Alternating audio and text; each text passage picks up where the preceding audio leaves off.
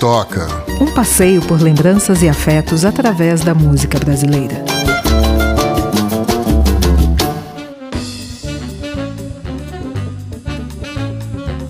E aí, Paty, tudo bem? Como que você tá? E aí, Mal? Eu tô bem, e você? Nossa, faz tempo que eu não te via. Não é, rapaz? Pois é, pois é, pois é, pois é. é... Pandemia. Pandemia, né? Importante a gente se cuidar, né? Importante, porque demora ainda, né? Parece que sim, viu? Acho que tem bons episódios antes de acabar a pandemia. Ai, meu Deus do céu. Ai, ai. Será que quando esse episódio sair já vai ter vacina? Pode ser que tenha. Não para todos, né? Não para todos, mas uma nossa hora irá chegar. Tomaremos a vacina. Com certeza. com Resistiremos. certeza. Com certeza, com certeza. É, bom, e aí, Paty, o que, que a gente tem para hoje? Hoje a gente tem um convidado que é um pouco diferente do que a gente vinha recebendo, o que é muito legal. Hum, A gente tem falado muito que a música ela não é feita só pelo artista que aparece, né? Tem Sim. muita gente por trás para que aconteça a música para o ouvinte, uhum, né?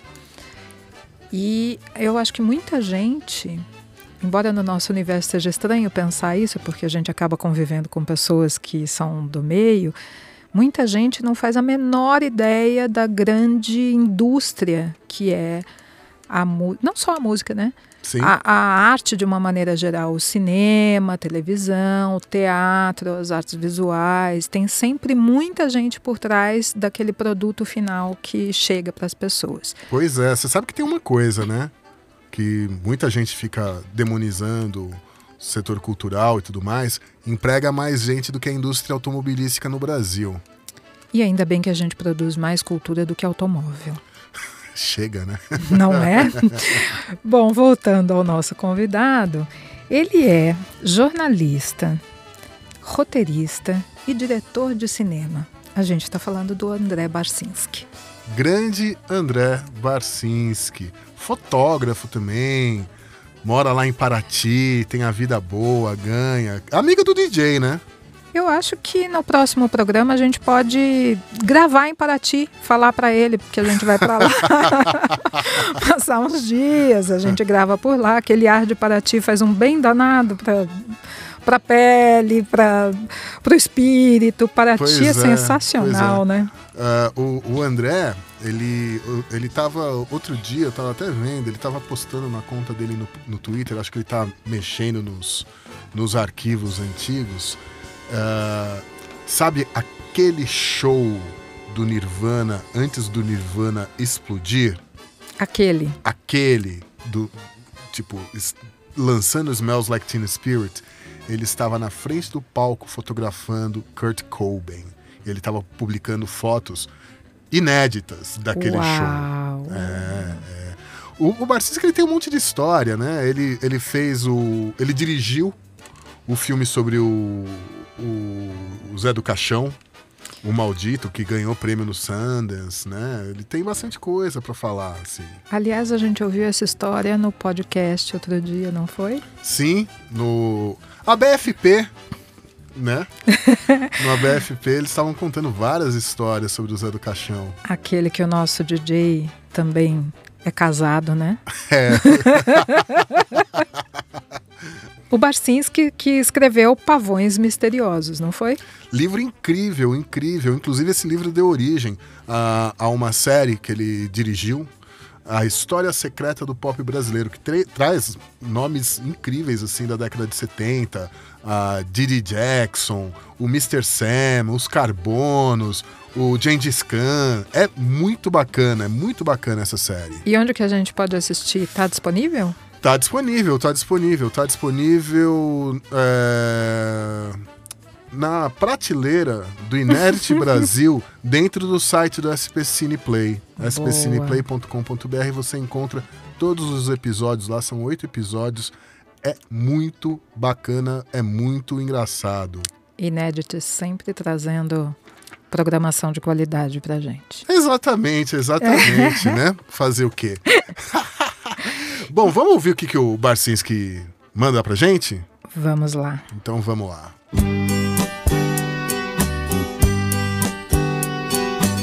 Bom, uma das músicas que mais me toca quando, quando eu ouvi pela primeira vez e que eu, é, eu quando eu ouço até hoje é, é, Ouro de Tolo, do Raul Seixas. É uma música que, que é inescapável para mim, assim. Eu acho que é uma das músicas que realmente me marcou muito. E, e é engraçado porque eu ouvi essa música pela primeira vez, eu devia ter lá, 10, 11, 12 anos e não entendia as circunstâncias sociais e políticas nas quais ela foi escrita, né? Ela foi escrita em 73, é uma música do Raul, tá no primeiro disco dele solo, o Krieg Rabandolo, e foi escrita bem é, na época do governo Médici, época barra pesada da ditadura militar brasileira, na época do milagre econômico. E hoje, é, conhecendo as circunstâncias políticas e sociais da época, eu vejo a música também como uma música de protesto, né? Era uma música sobre é, a letargia, digamos assim, aquela é, o homem comum, né? E suas é, seus sonhos bobos e tolos de ter um carro, de ter o domingo para ir para missa e tal. Na época, quando eu, quando eu ouvi essa música adolescente, ela me marcou muito porque eu, eu via nela, ouvia nela, sentia nela um inconformismo muito grande, e isso me pegou de primeira. Aquela coisa do. É, você você vai. É, você tem um futuro já planejado para mim, mas eu quero outra coisa da minha vida. Aquilo me pegou muito, me marcou demais. Eu acho que é, é uma marca de toda grande música, mesmo uma grande música política, ser, ser atemporal. Então, Ouro de Tolo, eu acho que você pode ver pelo lado do, digamos, um lado um pouco mais panfletário, ideológico, que era uma música, obviamente, contra o que estava acontecendo naquela época, mas era uma música de libertação pessoal, que fala de conquistas individuais e de como você deve almejar sempre coisas mais interessantes e maiores e mais é, é, importantes para a sua vida do que só o conforto material ou a vitória digamos, profissional. Então eu acho, eu acho que é uma música lindíssima, acho que a letra o Raul realmente é, acertou em cheio.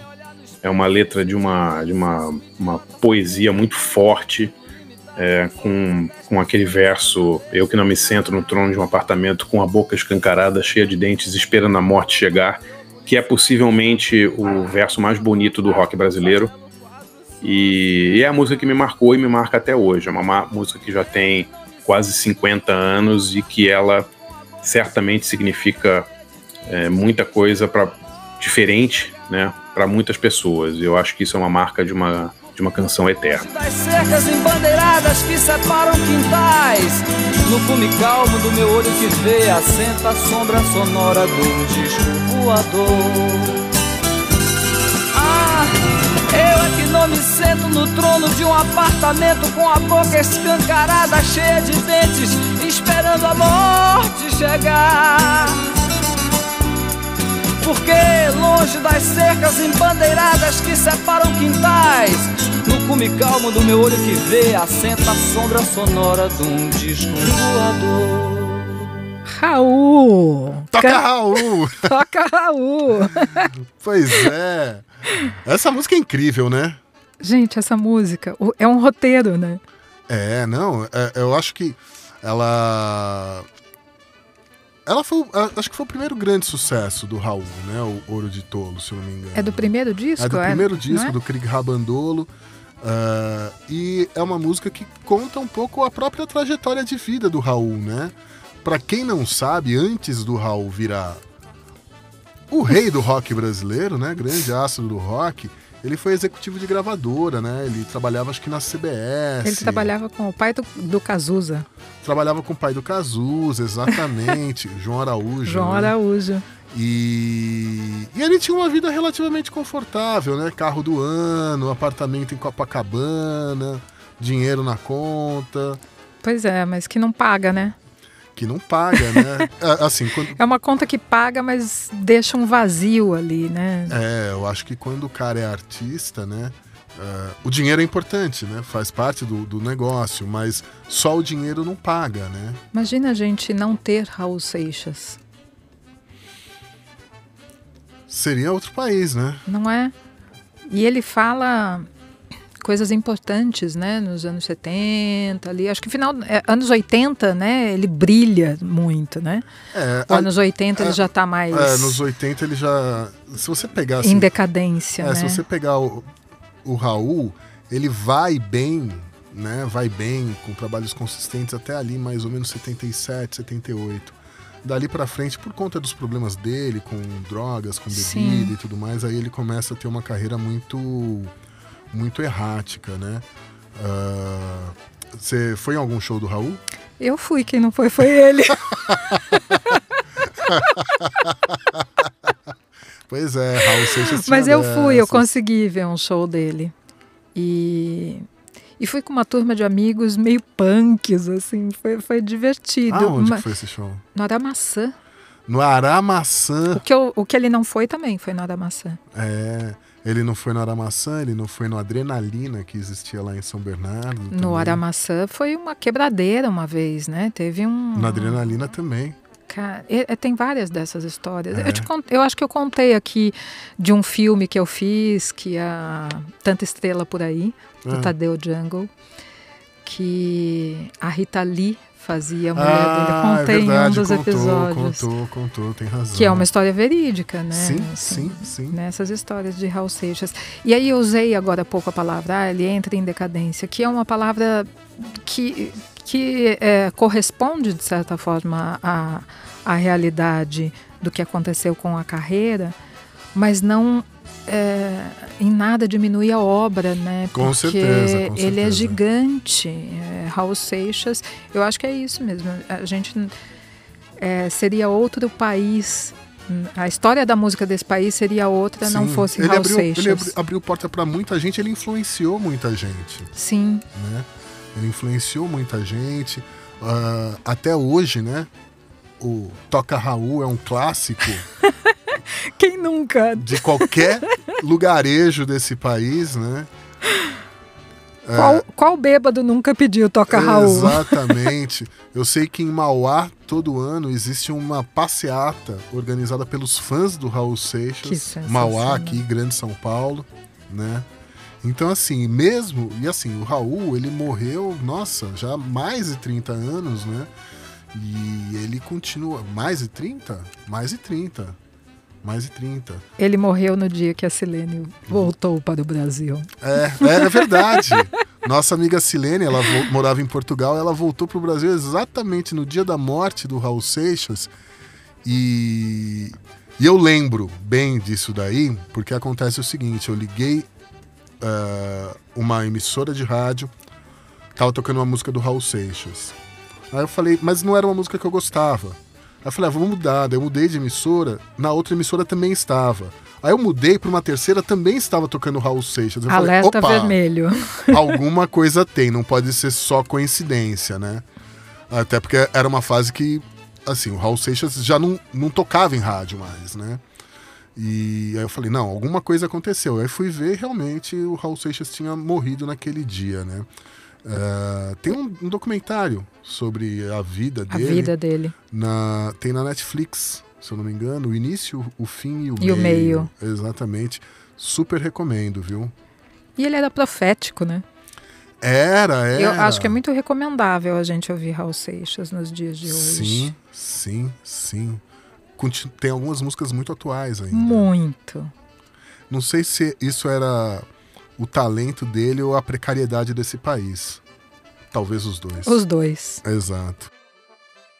Por favor, tapete vermelho. Por que, Mal? Olha só, pro nosso convidado. E quem que vem hoje? Nosso convidado, meu chapa, meu xará, Maurício Pereira, meu ídolo. Cara, Maurício Pereira, meu padrinho. Seu padrinho? Conta essa história, Paty. Meu padrinho, cara, lá final dos anos 80, faculdade, Unicamp. Eu trabalhava na rádio e ia ter um show. Sempre tinha uns shows ali, né? E aí aquela coisa de brodagem, né? Ajuda aqui, pega aqui, põe aqui e tal. E eu fui lá ajudar.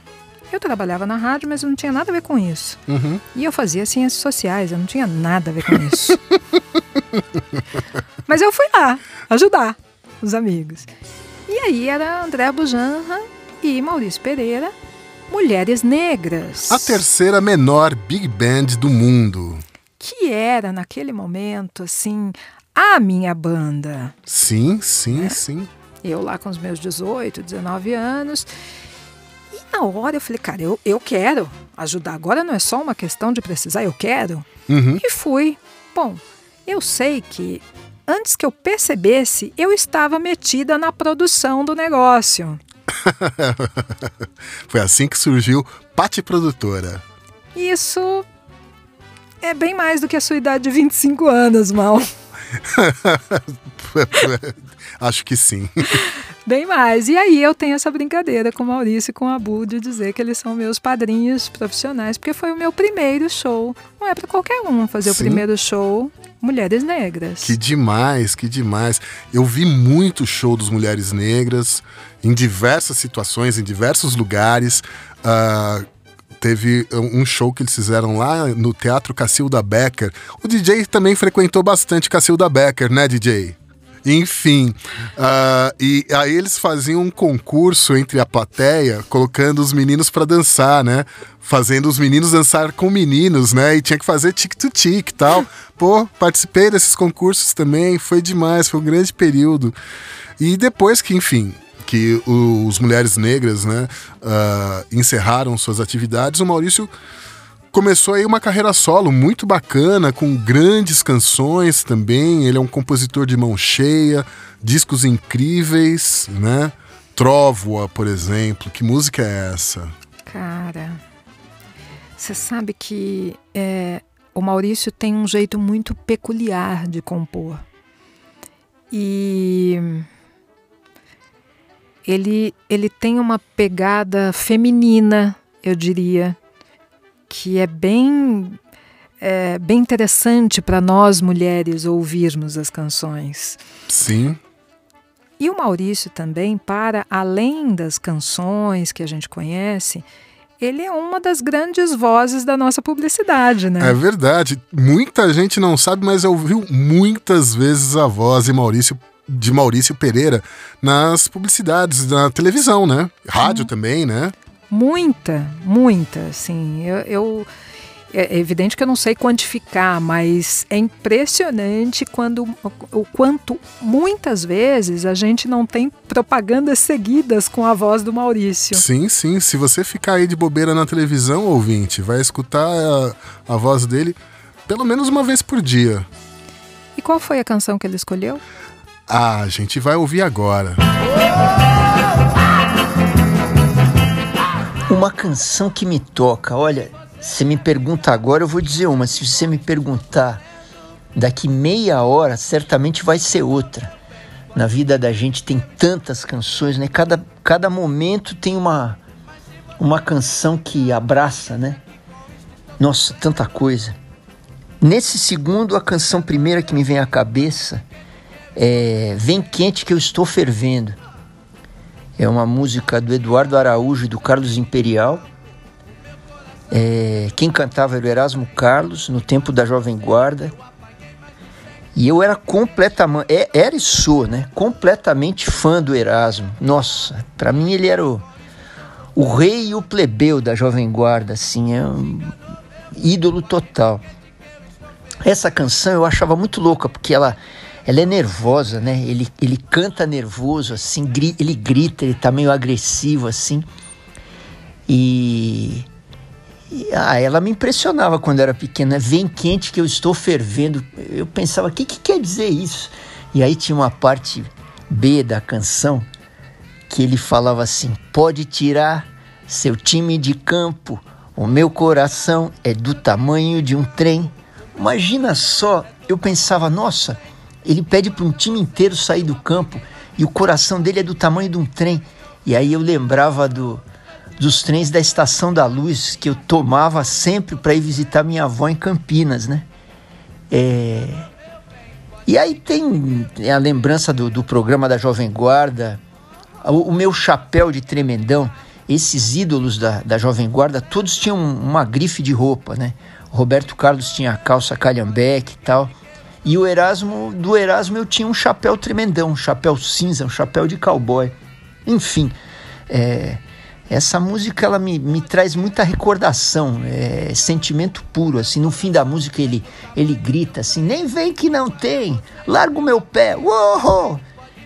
Nossa, é, eu fico assim, é lembrança pura. Eu não sei dizer para vocês o que, que eu sinto exatamente, mas ela me transporta para um outro tempo em que eu era uma outra pessoa, mais, mais inocente, né? Molecão, absolutamente fã, absolutamente fã do Erasmo Carlos. Vem quente que eu estou fervendo. Se enganou, meu bem, pode vir quente que eu estou fervendo. Pode vir quente que eu estou fervendo. Pode vir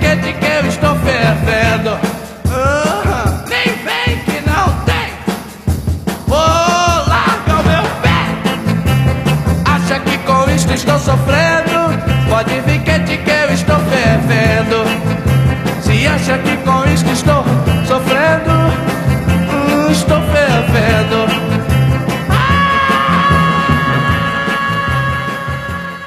Como é que Erasmo Carlos gritava em Pode Vir Quente que eu estou fervendo? Calma, Maurício, calma. eu tava lendo outro dia é, sobre a letra dessa música, né? Ela tem uma historinha. Eu não conheço, conta então, aí. Então, a, a, música é composta pelo Carlos Imperial e o Eduardo, o Eduardo Araújo. A família do Eduardo Araújo tinha uma fazenda lá no interior de Minas Gerais e ele ia passar temporadas nessa fazenda e quem cuidava da fazenda era o irmão, uma coisa assim, e ele foi acompanhar o irmão numa negociação de cabeça de gado, alguma coisa desse gênero, assim, era cabeça de gado. E aí tava lá a outra parte ali, né, comprador e vendedor tal, daí o outro cara pegou e falou, ah, porque vem quente que eu tô fervendo. E nessa o Eduardo Araújo falou, pô, isso daí dá samba, não, dá rock, né? E aí ele veio com essa ideia, depois se encontrou ali com o Carlos Imperial. Na verdade, o Eduardo Araújo fala que o Carlos Imperial só pôs o nome na música. Como tantas outras músicas que o Carlos Imperial aparece como compositor, né? Diz a lenda. Diz a lenda. Então, a história que, que uma vez eu vi o Eduardo Araújo contar é que quando o Tim Maia fez Azul da Cor do Mar, ele pegou e mostrou pro Carlos Imperial, daí o Carlos Imperial falou ah, tem que colocar um corinho, um aí, um chururu. Aí o Tim Maia falou: não, não, não precisa não, porque com certeza se ele aceitasse aquela ideia, o Carlos Imperial ia querer colocar o nome dele como coautor na música. Já pensou se a gente faz um rastreamento aí na música brasileira? Quantas dessas histórias de chururu e o cara virou coautor? Deve ter aos montes, viu? Não só na música brasileira. É. Enfim, nossa, a gente já está aqui no final da, da, nossa conversa, hein, Pati? É, a gente vai conversando, meu amigo, e a gente nem vê o tempo passar. É bom esse negócio, hein? Pois é, né? Demais, demais, demais. Ainda mais falando de Erasmo Carlos. Ah, como o, o Maurício falou, né? O Erasmo é o rei, o plebeu do rock, né? Ele, uh, ele realmente ele encarnava, né, o espírito do rock and roll durante um bom tempo, né? Ele continua com esse espírito. Eu acho o Erasmo Carlos um cara uh, extra classe. Ele é o nosso rockman. Ele é o nosso rockman, exatamente. Calma, Maurício.